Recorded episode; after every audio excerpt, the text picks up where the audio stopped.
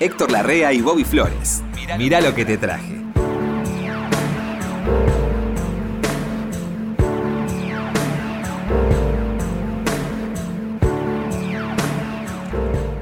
Héctor, Flores. Qué lindo, gusto de Héctor. verlo, Flores. qué lindo, Héctor. ¿Cómo le va? Qué Es lindo que está me da la sensación ¿Qué? como que hace una semana que no lo veo. Sí, yo pensé 6, 7 días, más o menos estamos en la misma Más o menos, frecuencia. sí, ¿eh? Sí. sí. Bueno, ¿sabe quién estaba en la misma frecuencia? Le voy a contar algo que hablábamos con mi primo el gordo el otro día. El de, gordo. de mi tío Li Castro, mi tío Licas. ¿Vio el que yo le conté, el que nunca se sacó el pijama? ¿Cómo que nunca se hace? Nunca, nunca lo vi No vestido. me acuerdo. Nunca lo vi vestido. Ah, bueno, porque ibas a las horas en donde no. no, si vivía en mi casa. Ah, no sé por qué. Y mi tío Li Castro siempre decía, ¿Qué decía el tío? cuando alguno pasaba de moda, ¿vio? Había un Bobo y Flores de la época, así pasaba de moda, y él que decía, a ese ya se le pasó el cuarto de hora. Ah, sí. ¿Vio? Y Andy Warhol que decía, en, en- por aquellos Sí. tiempos en Nueva York, sí. eh, uno va a vivir 15 minutos de gloria. Y nada más. Siempre se decía eso, desde antiguo se decía, se- Sí. se- se- ya pasó tu cuarto de hora, Dios que te vaya bien, decía un tango que Claro. cantaba Castillo también. Es que el concepto se ve que es universal. ¿Por qué 15 minutos? ¿Por qué 15 minutos? ¿Por qué 15 minutos? No es ni mucho ni poco. Es, es una, es mucho para algunas cosas y, y nada para otras. Ahora, que pase el cuarto de hora, qué bien está eso. Sí, y Andy Warhol se hizo famoso de por decir eso un poco mejor que mi tío Lee Castro, que lo decía antes. Yo siempre pensé, si mi tío Lee Castro se hubiese vestido de otra forma, se hubiese vestido, digamos, para empezar. No le digo un traje, pero un par de zapatos, un pantalón con bragueta. Sí. ¿sí? Pero que estaba jubilado el tío. No sé, Héctor. Nunca lo vio Estaba trabajar. ahí. Nunca lo vio trabajar nadie, Héctor. Ah, bueno. Pero algo le había pasado en un pozo de petróleo en el sur. Algo le había Sí, pasado. él trabajaba en Comodoro Rivadavia. Mi papá era de Comodoro Rivadavia. Todos mis tíos, los tíos de mi papá eran de Sí. Comodoro. Todos ver, a trabajaban en el petróleo. Sí, pero estoy tratando de razonar y ver qué hay entre líneas. No me acuerdo yo. Algo le había pasado en un pozo de petróleo Sí, y, y no- tantas cosas. Bueno, Y sí, no sé si cobraba algo, cobró algo de un saque y le alcanzó para sí. Nunca, nunca lo vio trabajar no nadie se en mi sabe. casa. No, bueno, con mi feliz primo de... él. Sí, feliz de él, sí, se murió como a los 200 años. Pero claro. No hizo nada nunca. Está bien. Eh, así que eso, Tito. ¿Quiere música? Sí, por favor. ¿Qué quiere? Antes te quiero hacer una pregunta. ¿Cuánto hace que eh, llevamos adelante estos encuentros? Tres años. Tres años. Ah, bueno. Para después, porque quiero decir una cosa. Está escribiendo su biografía. No, no, no, porque traje una canción que ya traje otra vez. No pero importa, tiene su. sí. No, no, pero tiene su motivación, ¿no? ¿Sabe, sabe cuál es mi orgullo, Héctor? Que el día que escriba su biografía, yo voy a estar. en las páginas finales, pero voy a Qué estar. gracioso. Y sí, Hubo uno que quería escribir mi biografía hace como 4 o 5 años. sí. O 10, no sé. Dije, Claro. vos estás loco. Bueno, ¿le dije yo lo estoy escribiendo? No. Ah, sí. Un día le voy a preguntar algo. Bueno, me- Algo le voy a tener que preguntar a usted. meta. Bueno, Bud, eh, ¿sabe qué? Le traje una canción muy romántica. Muy romántica para gente de, de nuestra edad y un poco más y un poco menos también.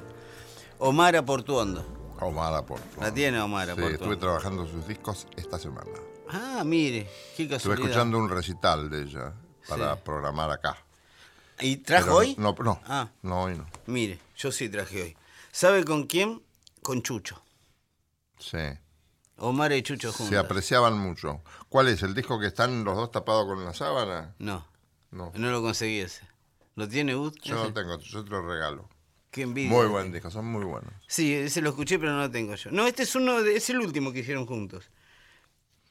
Del Que bien 2008. Omara, eh, no sé en los últimos discos, pero en vigencia, estaba Sí. vigente que era más joven. Este es del 2008. Cantaba en serio, tenía un color de voz especial, no, las tenía todas. Y él tenía un piano que era como único. Ese, ¿eh? ese. Era como un piano de él ese, porque no hay otro que suene como él. Ah, ¿sí? Yo lo- este disco lo adoro. Se llama, es, es ella y Chucho, no hay nadie más, no hay un percusionista, no hay un trombonista, no hay nadie. Sí, sí, son, son. Piano y voz. Se apreciaban mucho, además. Y se ve que se conocen mucho, porque Sí. también este, las canciones, el repertorio es bravo, ¿eh? Es Yo bravo. creo que se nivel al Riachuelo también acá. ¿Ah, sí? Sí. Eh, es un repertorio que no es fácil de. O sea, hay mucho ensayo, aunque son dos.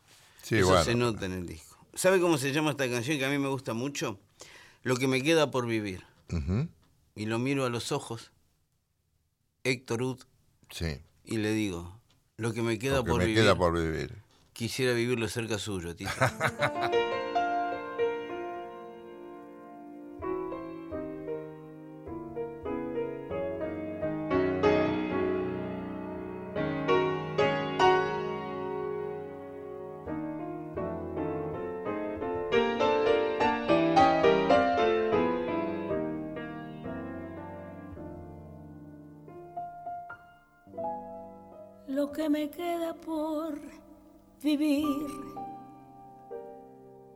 sonrisa,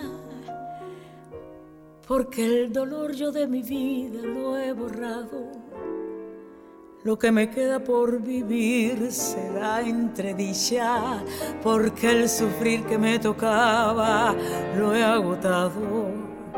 Lo que me queda por vivir será en tus brazos, bajo la tibia sensación de tu mirada, entre palabras que yo sé que ya se han dicho, que tú al decirlas me parecen renovadas.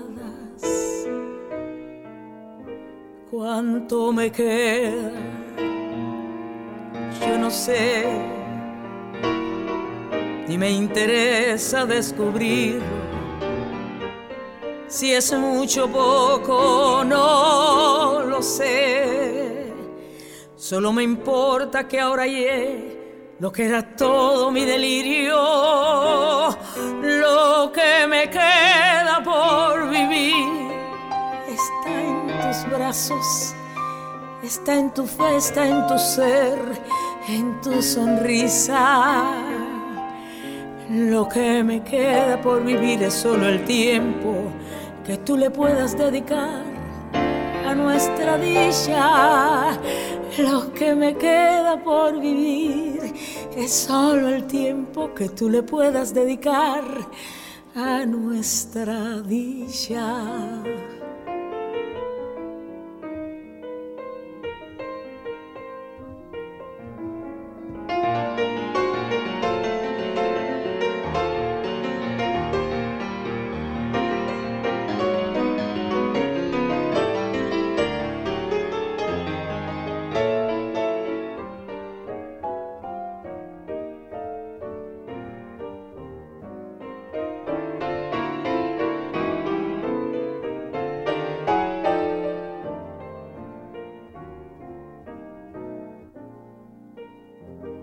¿Cuánto me queda? Yo no sé, ni me interesa descubrirlo. Si es mucho o poco, no, no lo sé. Solo me importa que ahora hallé lo que era todo mi delirio, lo que me queda por vivir está en tus manos, está en tu fe, en tu ser, en tu sonrisa. Lo que me queda por vivir es solo el tiempo que tú le puedas dedicar a nuestra dicha. Lo que me queda por vivir es solo el tiempo que tú le puedas dedicar a nuestra dicha.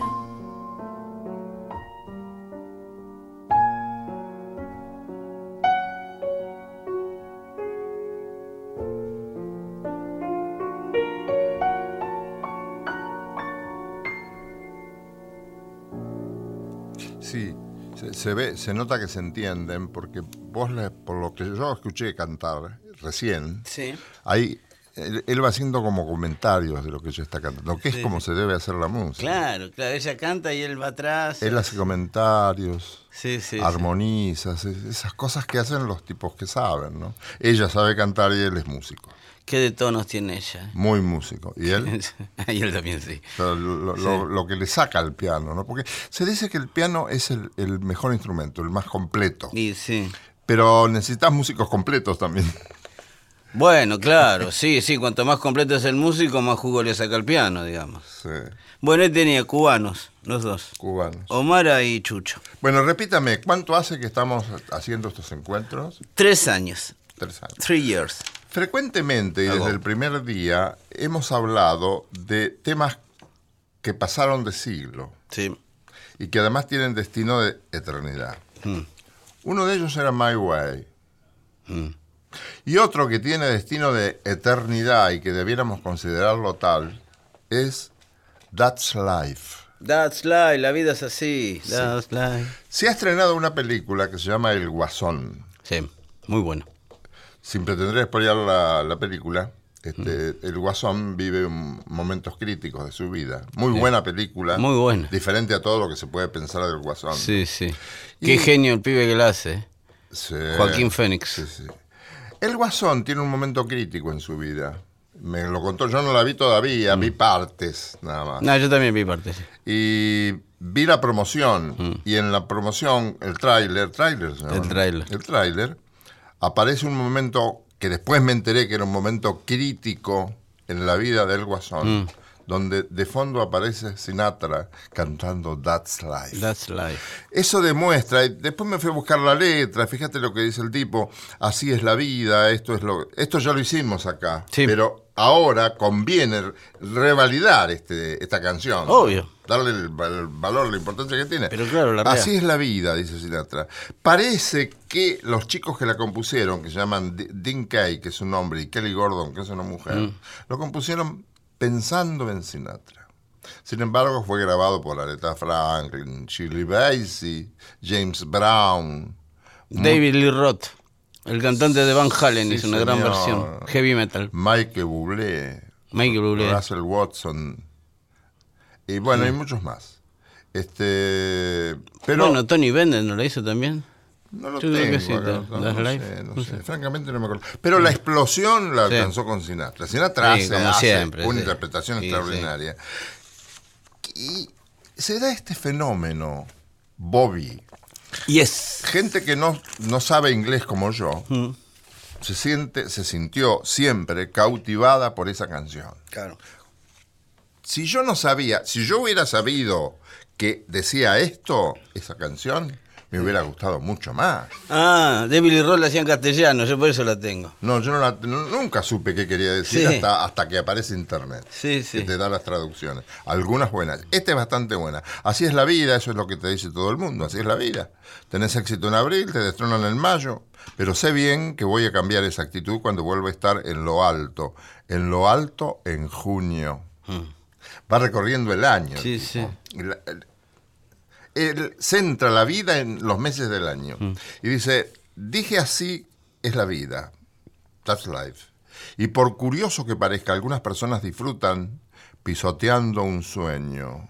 Pero yo no dejo, no dejo que eso me desanime porque este gran viejo mundo sigue dando vueltas. Bueno, ahí dice lo que ha sido. He sido marioneta, indigente, pirata, poeta, peón y rey. ¿Viste cómo lo relacionaste enseguida? Qué bien lo dice Sinatra. Sí, claro. Sinatra lo dice como debe decirse, porque se nos quedó en, en- más que en la memoria. He sido poeta, pirata, tra, tra, tra, es, muy buena. sí, Peón y rey, y estado arriba y abajo, enfrente y afuera, y hay algo que sé. Cada vez que descubro que he caído de bruces, me levanto y vuelvo a la carrera. Esa es una voluntad que le envidio el tipo. ¿No? Francamente. Uh, le envidia, él le envidia a usted, me parece. No, porque, no. porque yo tengo otro criterio, que cuando te caes tenés que relajar. Ah, hay que dejarse y caer, sí, esperar, como andar en moto. Cuando la- una cosa te sale mal, lo peor es salir a pelear con la realidad. Hay que Claro. relajarse y rearmarte para empezar de nuevo. Bueno, así es la vida, y si te digo no puedo negarlo. Pensé en renunciar, nena. Pero mi corazón simplemente no lo aceptaría. Si no pensara que merece el intento, saltaría sobre un gran pájaro y entonces me echaría a volar. He sido marioneta, ta, ta, ta. Y al final, mi querido amigo, y así es la vida. Así es la vida y no puedo negarlo. Muchas veces pensé en abandonar, pero mi corazón no lo acepta. Pero si nada vibrante aparece, llegado este mes de julio, voy a enrollarme hasta formar una gran bola y morir. Un extremista. No es facilista la No, canción, no, no. viste que no te no, Se voy pone a un luchar y siempre ganaré. Sí. Y podés ganar y podés perder. No te des por vencido ni a un vencido. Y esto de formar una gran bola y morir es metafórico, es decir, voy a bajar los Mm. Brazos definitivamente, cosa que es necesario tratar de no hacer nunca, Claro. porque debe ser tremendo si te- la adversidad te toma, que cualquiera le puede pasar, Mm. bajar los brazos, hacerse una bola y, y echarse a rodar, es decir, dejarse morir, Sí. ¿no? La canción dice lo que dice, no pretende ser este, conciliadora, no es My Way, que todo está bien. No, no. Acá hay un. Acá hay Es un- la antítesis y es en el momento en que el protagonista de la película, el guasón, Sí. Fracasa con una serie de intentos de diversos tipos de vida, suena esta canción. Quiere decir que el guasón también tenía una sensibilidad como para decir, bueno, De Joker. he perdido, Mm. he perdido.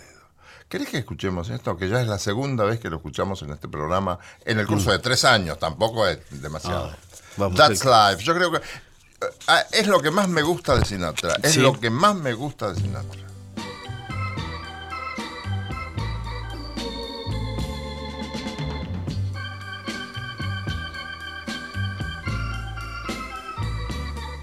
That's life.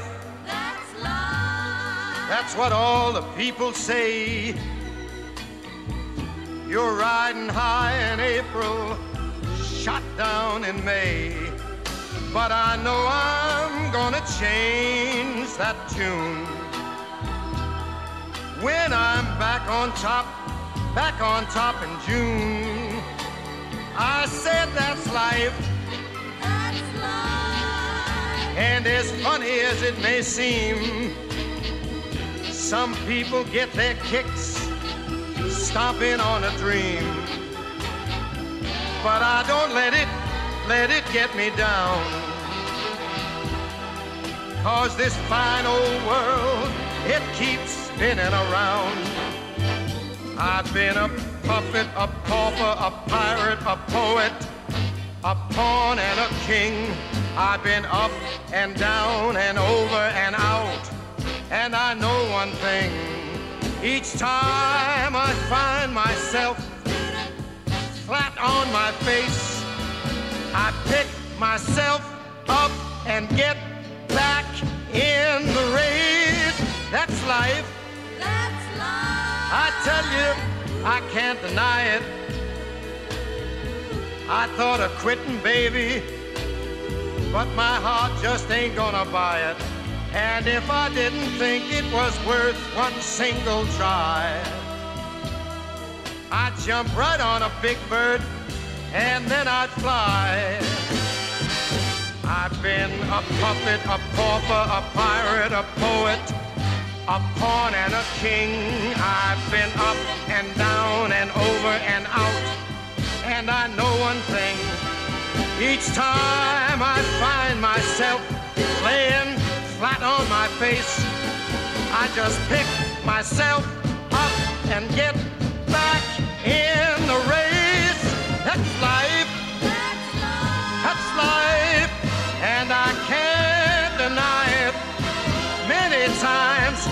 Thought of cutting out, but my heart won't buy it. But if there's nothing shaking come this here July, I'm gonna roll myself up in a big ball. And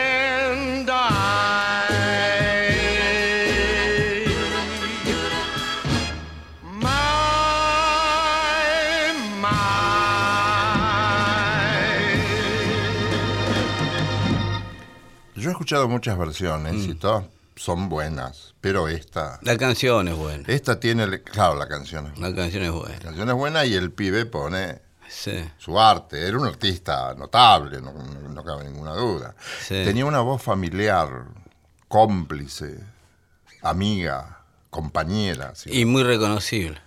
muy reconocible. Muy No podés saber que no es. Ah, cuando, como cuando- Gardel, así. Claro, es como Gardel. Sí, uno no se lo... Tenía Sí, más no- matices. ¿no? Sí, tenía otro, tenía otra, otro equipo y otros años también, ¿no? Sí, Igual Gardel, este, la época de Europa de Gardel es muy interesante. Sí, Cuando se va para Europa a probar allá, es muy interesante. es muy interesante. Él va a París y comienzan en París las negociaciones, en el por ahí por el 28, Mm. actuando en París, comienzan las negociaciones con la Paramount. Él ya venía con la Sí. idea del, Sí. del cine hecho allá. Claro, hace 100 años casi. Mira lo que ha sido el tipo. Sí. Yo lo había intentado. En el 28 Sí. ya estaba el pibe embaladísimo y después surge este, las grabaciones en Jeanville y las filmaciones en Jeanville y después en Nueva York. Bueno, pero eso será para otro momento. Eh, another moment. Another moment. In another moment. Eh, ¿Voy yo? Muy bien. Acá me dice Marina que voy yo, así que le voy a poner una mano sobre la otra Voy y yo. en el medio su mano. Está bien. Una mano. Y lo miro a los ojos Y me dice. y le digo, Roberta Flack. Ah, eh, ¿Cómo lo tengo? ¿Cómo lo conozco, Tito? es de. Es divina, Es de prosapia, viene. Roberta Flack era divina. Sí, sí, divina. Eh, ¿Era mayor esa mujer ya? no, ¿Había llegado a ser grande cantando? no, todavía está, ¿eh? Está todavía. Sí, sí, sí, está haciendo shows en Nueva York. Yo hace tanto tiempo que no escucho nada de Roberta. No, hace, no, ella, ¿sabe qué pasó? Eh, se murió Pivo Bryson hace unos años, hace como 8 o 9 años, que era su último productor. Ella siempre tuvo un socio. Ajá. Antes era Donny Hathaway, que se suicidó. ¿Se acuerda que le conté? Se tiró del piso 13 de. Mm. enfrente de la estatua de San Martín, en el Central Park. Usted va a Central Park en Nueva York, mira la estatua de San Martín, hay una estatua de San Martín en Central Park. Sí. Enfrente está el Essex House. No, no me acuerdo. Enfrente a la estatua se cayó Donny Hathaway del piso 13. Se tiró. Se ca- ah, se- Muchos dicen que Roberta Flack la trataban. Se enamoró, no sé, no se sabe. No voy a Vaya hablar. uno a saber. Bueno, Uno no puede manejar sus cosas, va a saber lo que Por eso, por eso, pobre. Eh, Roberta Flack hizo muchas canciones. Ella compone, pero muy poco. Es una gran. Este, le dan muchas canciones para que estrene. Esta, por ejemplo. Feel Like siempre Making tuvo Love. garra, eh, eso es lo que me gustaba. Y claro, usted le daba una canción a ella y si ella la aceptaba sabía sí, que vendía sí. un montón. ¿no? Leonard Cohen, polenta, Susan. eh, eso es lo que me acuerdo de ella. Sí, divina. Y tenía también un buen gusto, un buen gusto para todo. Porque ve los shows de esa época que no se ven muy bien. Y una voz única, ¿eh? Porque yo Sí. recién hablábamos de Sinatra y la voz única, Sí. esta chica. Roberta también, claro, claro. Eh, bueno, ¿quiere escuchar Feel Like Making Love? ¿eh? Como haciendo el ¿Qué amor. quiere decir eso? Ah, Eh, es como sintiéndose como haciendo el amor. Muy bien. Es una chica está enamorada y va al restaurante con su novio y él la toma de la mano y ella siente como que ya se consideró ya bueno va- vamos a escuchar la canción Neti. Mal se consideró mal. no se consideró como ya estaba todo terminado ya está Por eso, se sintió mal. no mal no bien Ah, eso. eh, Feel like making love bueno. el bueno strolling in the park, watching winter turn to spring.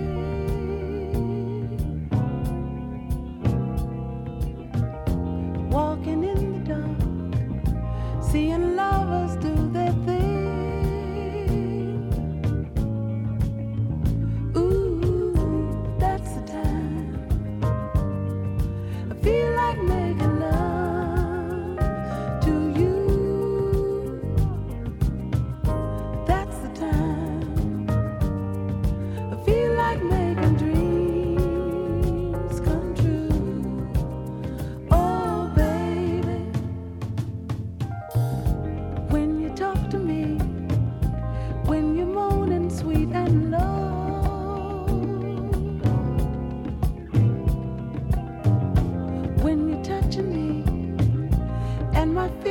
start to show.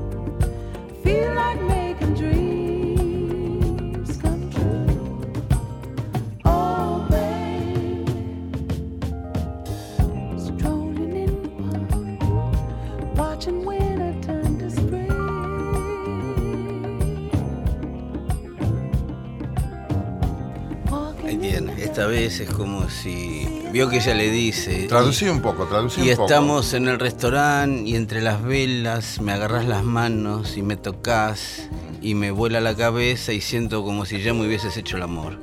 Que es un, Ah, está todo bien. un gesto de galantería de la mujer, digamos. Sí, ¿no? sí, está todo Ni bien. siquiera tenés que esforzarte, ya estás hecho. Está bien. y Muy bueno, linda pero Es una canción. metáfora fenomenal. Muy linda canción y cantada por una mujer sobre todo.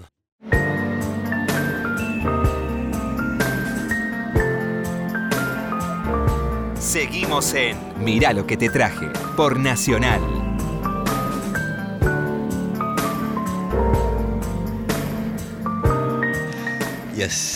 Y, acá le digo con todos ustedes, Héctor Larrea. Larrea. Muchas gracias, muchas ¿No gracias. parezco Jimmy Lennon? Agradezco los aplausos. ¿Lo tiene Sí. Jimmy Lennon? Sí. Qué genio Jimmy Lennon. Sí, El sí. que anuncia en las Se peleas de box. ¿Sigue? No, lo vi, lo, lo vi la semana pasada. ah, yo hace igual. mucho que no lo veo. Igual. Sí, lo sí. conocí. Hacía como 10 años no lo veía Jimmy Lennon. Que es el que anunciaba en el Madison Square Garden las, las peleas.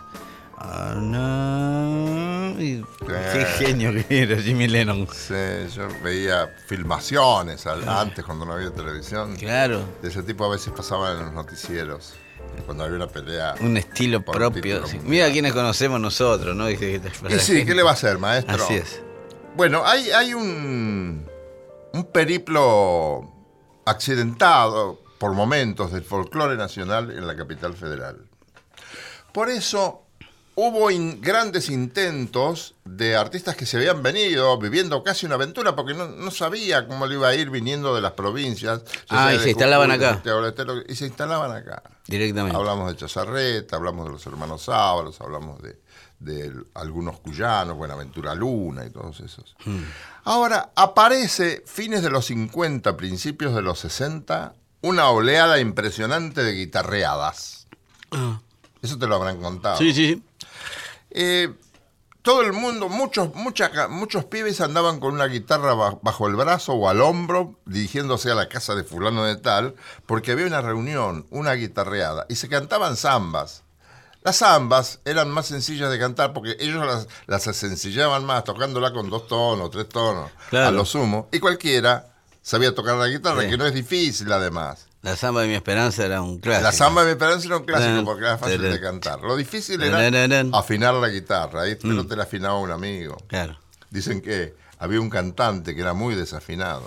No diré el nombre. Y lo encontró, es un cuento, ¿no? Que contaba Hugo Díaz. Y iban por la calle y este cantante le estaba pegando a un chico. Y entonces dice, ¿pero por qué le pegás a ese nene? Porque dice, es una porquería de pibe. Me desafinó la guitarra, me desafinó una cuerda de la guitarra. Bueno, dice, pero la afinás de nuevo. Sí, pero no me quiere decir qué cuerda es. y se reía. Se reía tanto. Sí. No me quedo, ya es el colmo de la falta de oreja. Sí, sí, sí, claro. la no Son seis, date que- cuenta cuál suena Son más, seis, claro. ¿Cuál es la que está desafinada? Bueno, Bueno, pero una de las grandes figuras, uno de los grandes rubros que surgió en la década del 60, con otros, ¿no? Muy Mm. importantes, fueron sin duda los chalchaleros. A mí me gustaban Eh, mucho siempre los chalchaleros. Hacían dos dúos, no hacían ni tres ni cuatro voces, hacían dos dúos. primera y claro. segunda, primera y segunda. Que es una práctica, no quiero comparar, ¿no? De ninguna manera. A lo mejor a ellos se les ocurrió por su cuenta y es muy probable. Pero en un determinado momento el dúo Gardel-Razano se asoció con eh, eh, Martino y otro, otro cantante. Y entonces, como no había... Era, era muy difícil cantar solos Claro, y porque no había No había sobregrabaciones, No había amplificación. claro. Entonces, a Ah, grabación ni, ni, ni hablar, claro, llegamos a lo que- No, no. Y, y, mm, hacían dos dúos. Y haciendo dos dúos tenían más polenta. Sí. Los chalchaleros hacían dos dúos. Yo he ido a verlos muchas veces porque ese color que Mm. lograron los chalchaleros, ese timbre, esa tonalidad es única de ellos. Además, encantadora. Claro. Eh, como la voz de los grandes artistas, ¿no? Mm. Te llevan a, a otro lugar, te llevan a un universo paralelo ellos. Claro. Como es, y es el milagro del arte, del arte arte. popular. Mire, le voy, a, le voy a agregar algo que a Ud le va a interesar. ¿Sabe quiénes hacían dos dúos también? ¿Quiénes? Los Temptations. Los Temptations. Eddie Kendricks y Debbie Ruffin eran los dos principales. Los otros dos los cambiaron como 20 veces. Claro. Ellos dos que siguieron, ¿no? Eso se hacía en la primera. Ellos hacían la primera y el otro hacía- los otros hacían la segunda. Los invitados hacían la segunda. Pero como no existían todavía las sobregrabaciones, estoy hablando de años Claro, 60, entonces grababan uno arriba del otro. Mire, Los, los eh, chalchaleros, con una larga carrera, habiendo Mm. cambiado varios integrantes, trabajaron muchísimos años y empezaron a despedirse. Digo, empezaron Sí. a despedirse porque la despedida lugó- eh, duró años. no lo dejaban, se llenaban siempre. Bueno, gran despedida de Luna Par. Yo fui a esta que te voy a hacer escuchar Mm. ahora. No me acuerdo el año de esa despedida. Que des- creo que fue esto para 1900. Acá dice 73. Perdón, 93. 93, claro, 93, Y después sí, sí. hubo mucho tiempo, mucho tiempo, mucho tiempo. Yo vi y una en el Gran Rex. finalizaron su carrera en plenitud. Sí. En plenitud. Sonaba fantástico. Acá traigo esto que me hace acordar de estos chalchaleros fenomenales cantando en el Luna Park. ¿Querés escuchar Yo vendo unos ojos negros? ¿Quién me lo quiere comprar? ¿Quién me los quiere ¿Quién me comprar? los quiere comprar? Eso era, fue tan popular en las radios argentinas en, en los 40, 50, 60. ¿Qué es un vals peruano ese? No, es chileno, Es no, chileno. es- ah, tiene una. Yo vendo unos ojos negros. ¿Quién me lo quiere Lo vendo comprar? por hechicero porque me han pagado mal. Eh, Más, si quisiera más, te amo yo. Y no me acuerdo más. No. Ahora los salchaleros, ¿querés? sí, claro. Dale.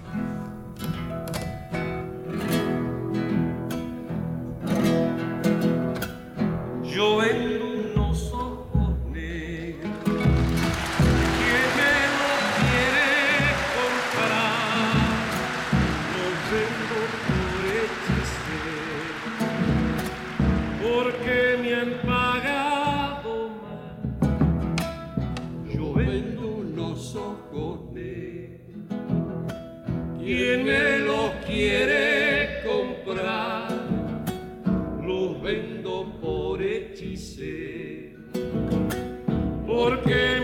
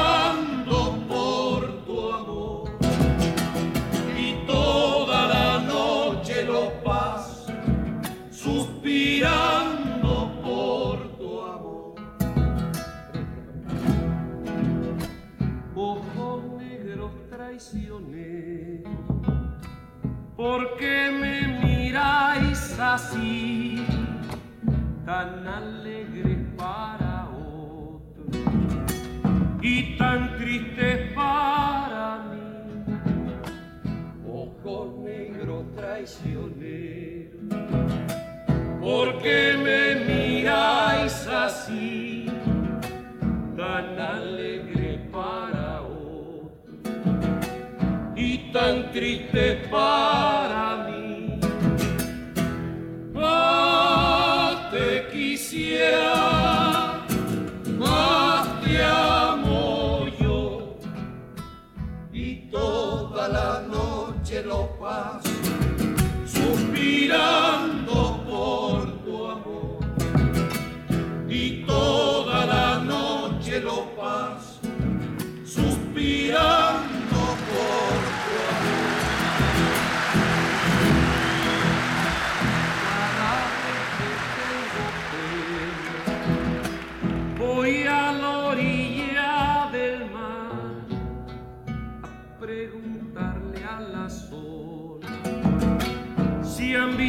a mi amor pasar.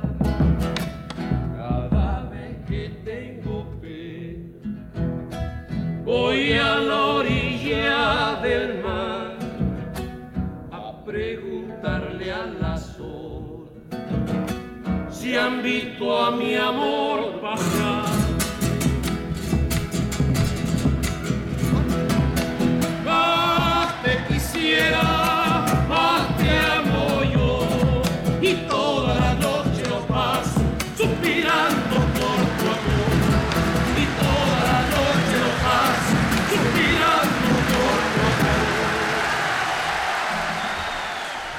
Levantaban al público de una manera, bueno, estás escuchando, ¿no? Así era Luna Par, Luna Par, Gino, Gino, Gino.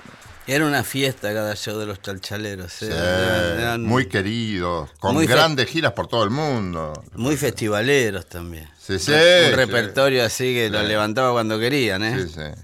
Además tenían, decían los santiagueños, dicen, no, dice, eso canta, saben cantar bien la chacarera, tienen, tienen pasaporte libre. Dice, pueden, Claro. pueden cantar las chacareras que quieran, decían. Yes. Creo que también era un dicho de Hugo Díaz ese, creo. Eh, Te toca a vos, Flores. ¿Qué querés que te diga? Qué pródigo fue para el mundo, y esto lo voy a decir acá, el mes de octubre de 1959, exactamente la primera semana de octubre de 1959. ¿Quiénes nacimos? Yusun Udur y yo. Yusun Udur el primero de octubre y yo el 5. Bueno, vos y quién más? Yusun Udur, africano. Cantante africano que cantaba con Peter Gabriel. Ah, no, no. Ese muchacho alto, sí, no Yusun Udur no. africano. eh, no, hay- eh, de Dakar dicen que es. Quedemos en eso. Él dice que es de otro lado, pero queda anotado en Dakar. ¿sí? Se quedó anotado en Sí. Dakar, es de Dakar. Yusun Udur, que acaba de cumplir 60 años, eh, es un cantante africano que descubre la comunidad afroamericana de Nueva York un día. Se dan cuenta que, que en África había un muchacho que hacía lo mismo que ellos, pero en África. Entonces, ¿qué hicieron? Nene Cherry y toda esa gran camada de músicos afroamericanos de fines de los 80 lo llaman a Yusunudur, lo invitan. Y Yusunudur se queda en Nueva York viviendo para siempre. Hace una carrera ahí, arma sus propias bandas y tiene un montón de éxitos, compartidos y solos. Hace una versión de un tema de John Lennon que se llama Jealous Guy, chico celoso, muchacho celoso, que es la historia de un muchacho celoso, justamente. el- Qué coincidencia fenomenal. yo sé que. No, Lennon le dice, yo sé que no tengo por qué, pero soy celoso. La verdad no me vio lo que pasa siempre. Quien más, quien menos. Si quiere escuchar a Yusun Udur, africano, haciendo una de John Lennon, A ver, vamos. a ver, a ver. dama doon gént li fi weesu ba sama xol bi daw bu gaaw ma tàmbale fàtte farata. Ma tàmbale fàtte I didn't mean to hurt you. I'm sorry that I made you cry. Oh no, I didn't want to hurt you. I'm just jealous guy. நம்ம தமிழ் ஒலோடியில நிகைன நோபட்டுலோமா நம்ம டிடோன் கிசமபி Dama titon kisama bir I didn't mean to hurt you I'm sorry that I made you cry. Oh well, I didn't want to hurt you. I'm just jealous guy.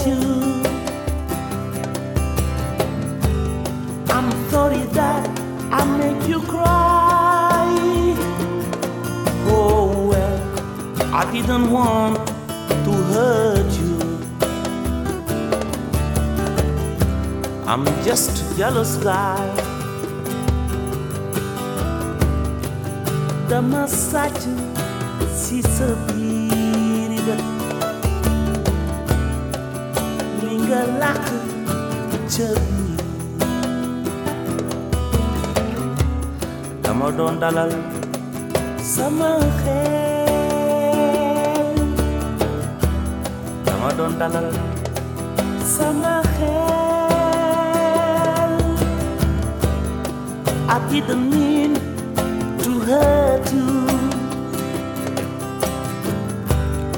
I'm sorry that I make you cry. Oh well, I didn't want to hurt you. I'm just a jealous guy, watch out. I'm just a jealous guy, look at me. I'm just a jealous guy. ¿Y qué dijo Lennon? Eh, no, no la vio. Ah, no, eh, No, no la vio esta. Bueno. No, esta es bastante... reciente. No, justamente es de un tributo que le habían hecho a John Lennon con canciones de él. Y el africano, eh, que lo que me gusta es que no trata de dejar su acento cuando canta. Canta con... Veo que tiene un inglés raro, como Sí. cortito, así. Como... Yo no me doy cuenta porque no sé inglés. No, tiene un inglés raro. Vio como los- No, vio como los chinos de acá que cuando va al súper, Ah, sí. que no usan artículos. ¿No? No, le dice, ¿y cómo anda Joaquín? Fue a facultad. Dice, claro, hablan así. No usan Sí, artículos. sí, sí, ahora, ahora que me lo decís, me bueno, ahí tenía, ¿eh? Yusunudur. Sabés que a mí me gusta mucho el Hot Club de Francia, Y claro. Django Reinhardt como vos. Django Reinhardt.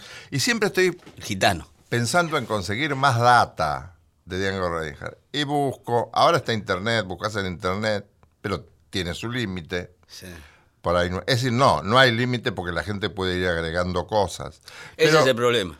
He, encontrado acá en, la, en las librerías de viejo referencias de hace bastantes años ya, de los años 50 y 60, publicaciones de esos años, revistas y libros Claro. que hablan de Django Reinhardt. Claro. Me entero allí de una cosa muy especial. ¿Querés creer que no sabía música? No sabía leer música. No leía música de, de- de Django Reinhardt. Y el que lo avivaba, de la- como- pero inventaba unas melodías impresionantes. Claro. Sí, bueno, yo. El que lo orientaba para escribir, el que le escribía, era el violinista. Ah, bueno, siempre hay El uno. señor Grappelli. Estefan Grappelli. Estefan Grappelli. Ahora, también me entero de una cosa. Hay cosas que vienen erradas, tenés que tener cuidado, como en las cosas que aparecen en internet. Él, él- él- él nació en Bélgica, pero se fueron a París muy jóvenes. Era, él vivía en una familia de gitanos. Él Sí. creció en un campamento gitano en las afueras Sí. de París. Y era muy chico cuando le atrajo la música, empezó a los 12 años, después empezó a tocar la guitarra, muy joven. Y el 26 de octubre del 28, esta es la primera vez que tengo una fecha de cuando sucedió el accidente, a la una de la madrugada, cuando él tenía 18 años, regresaba a su casa, que era un- una unidad de esas caravanas de gitanos, De gitano, claro. que antes le decían carromatos, pero después no sé, para esta fecha, para esta época ya no sé cómo serían. Este, mm, él actuaba en un club y volvió. La caravana había sido llenada con flores de celuloide. Acá dice por su mujer, pero él no te- era la hermana la que Ah, hermano. eh, fabricaba las flores y las vendía de día. Se las rebuscaban para comer con eso. Diango creyó oír un ratón y entonces usó una vela para poder verlo. Oh. Un poco de cera caída sobre las altamente inflamantes flores Claro. bastó para provocar un infernal incendio. Él volvió con una manta para protegerse de las llamas, pero tanto él como su hermana se salvaron, pero la mano izquierda y, y toda la parte derecha de su cuerpo, de la rodilla hasta la cintura, quedaron seriamente dañadas. ¿De Django? Claro, ¿La mano? la mano le faltaban tres dedos de la mano. La mano izquierda, tres dedos. Pero, ah. En un principio los doctores querían amputar su pierna, fíjate vos, pero él se opuso.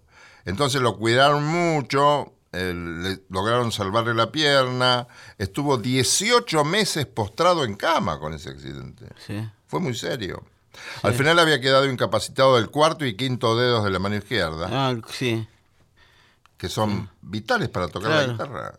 Tocaba con estos tres Con dedos. los tres toca, claro, tenía los cinco, claro, pero no andaban los cinco. Con el pulgar, el este, ¿cómo se llama? El índice. El de señalar, el índice y el y, el, medio. y el mayor. Y el medio. El mayor. El mayor. Y el dedo medio es el mayor. No, el medio es el otro, no, el anular. Este se llama mayor. El, el más largo. El mayor. Señoras y señores, pónganle nombre al dedo más largo. ¿Cómo se llama? El de... Sí. Bueno, Todos decimos eso, pero no puedo decir eso en este programa. bueno, podía usarlos en las primeras dos cuerdas de la guitarra para los acordes y las octavas, pero su completa extensión era imposible.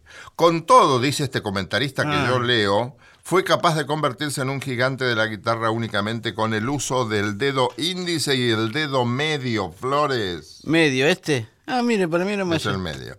De acuerdo con alguna fuente, fue durante su periodo de recuperación cuando Django, o Django, no sé cómo se dice, se introdujo en el jazz americano al descubrir un disco de quién? ¿De quién? De Louis Armstrong. De Louis Armstrong. ¿Quién lo introduce Louis Armstrong, a este muchacho en el jazz? Louis Armstrong. Y bueno, después tuvo una, una carrera muy linda, conoce a Grappelli, nació el quinteto del Hot Club de Francia, que se hizo rápidamente famoso, grabó mucho para Ultrafon, para... Bueno, el jazz en Francia le debe mucho al Hot Club este. Sí. Estos sí. fueron los que metieron el jazz en París. Y fíjate cómo, cómo se disuelve, porque el estallido de la Segunda Guerra Mundial en el 39 disolvió el grupo. Reinhardt volvió a Francia porque ellos habían ido a, a Londres. Reinhardt vuelve a Francia, pero Grappelli y los músicos no, Ah, se quedan. y ahí se separan. Ahí se separan. Durante los años de la guerra lideró una big band, otro quinteto Claro. con un clarinetista en el puesto de Grappelli, porque él nunca puso violines después que se fue Después de Grappelli. Grappelli, bueno. puso el este, eh, suena un clarinete que suena parecido al violín Sí. es decir no es parecido al violín pero te da el timbre violinístico Sí, sí, no, sí, sí. Pero en general entiende, pero no es el No violín. es el violín. El chiste de- del hot club estaba en el, en el violín por supuesto en la guitarra de Reinhardt en el 46 comenzó a practicar recién en el 46 a, a practicar guitarra eléctrica Mm. hizo una gira por todos por Estados Unidos con la orquesta de Duke Ellington que tuvieron problemas porque este, un día tenían una audición de radio muy importante Mm. Y Ellington presentaba con todo orgullo a Django Reinhardt. Y Django Reinhardt no llegó. ¿No? ¿Qué había pasado? No. Se había quedado jugando al billar. Que, bueno, es una buena excusa. Y dicen que el productor le dijo, es gitano, ¿qué querés? Es gitano. Claro, vive la, la vida de esa manera, Sí. más, eh, más despreocupadamente en eso, ¿no? Sí. Yo lo entiendo. ¿eh? Se comprende. No podía la, la fácilmente, partida. fácilmente se comprende. Estaba dos carambolas abajo. Sí, sí, sí, no, era- lo más no, importante lo- en la vida en ese momento Era era, la partida, claro. La cuestión que de- pasó a la historia definitivamente, no hace falta recordarlo. Hoy traje un, un título que es Swing 39, que fue tan Swing 39, popular que sí. acá hubo, en diversas partes del mundo hubo grupos que se llamaron Swing ¿Acá? 39. Acá, acá desde luego. Este, con los músicos más importantes del jazz. Claro. En Radio Nacional actuaron hace Sí. cuatro o cinco años una reconstrucción. de- ¿Están todavía? Sí, sí, se, se juntan por ahí. Mire. Algunos han, se han... Swing 39. ¿Estaba Navarro ahí? No. No me acuerdo, no me acuerdo. Llegan todos capos. Bueno, ¿querés escuchar a Django Reinhardt en Swing 39? Claro. Es una maravilla Una mundial. maravilla. Sí.